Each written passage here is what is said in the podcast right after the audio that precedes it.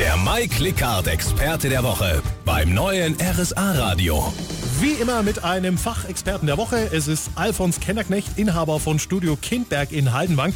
Herr Ken äh, Kennerknecht, wie kam es dazu, dass Sie den Musikfachhandel gegründet haben? War es immer schon der große Traum? Den habe ich selber gegründet. Das hat sich so ergeben. Ich bin ja noch, zugleich noch Musiker. Ich bin einer der Musiker, der nicht viel Geld auf Seite bringt, sondern immer alles investiert hat und somit natürlich einmal gutes Equipment gehabt habe und die Kollegen haben das natürlich gesehen, haben mich natürlich auch gefragt, wo ich das her habe und so der eine oder andere ist dann auf mich zukommen und hat gesagt, ob ich ihnen das besorgen kann und ja, somit hat sich das so langsam entwickelt. Sie haben ja eingangs erwähnt, dass Sie das Tonstudio und den Musikfachhandel haben, allerdings noch andere Dienstleistungen anbieten, aber äh, ich stelle mir vor, so ein Tonstudio und ein Musikfachhandel, das sind ja jetzt irgendwie zwei verschiedene Baustellen, oder?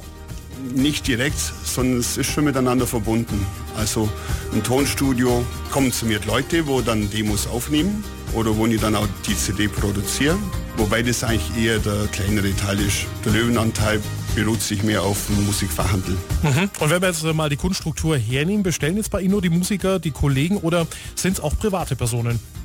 Also im Musikfachhandel sind es überwiegend Musiker oder Kollegen, die was benötigen, aber auch Gemeinden, die wo zum Beispiel eine Installation brauchen für ihren Saal. Da installiere ich dann den Ton und manchmal auch sogar Lichter, aber überwiegend Ton. Also nicht nur Musikfachhandel, sondern auch ein Sound- und Lichtdesigner. Danke für den Moment, Alfons Kennerknecht. Gleich hören Sie noch mehr über das Studio Kindberg. Vorher gibt es Musik von Pink Floyd und hier Triggerfinger I Follow Rivers beim neuen RSA Radio.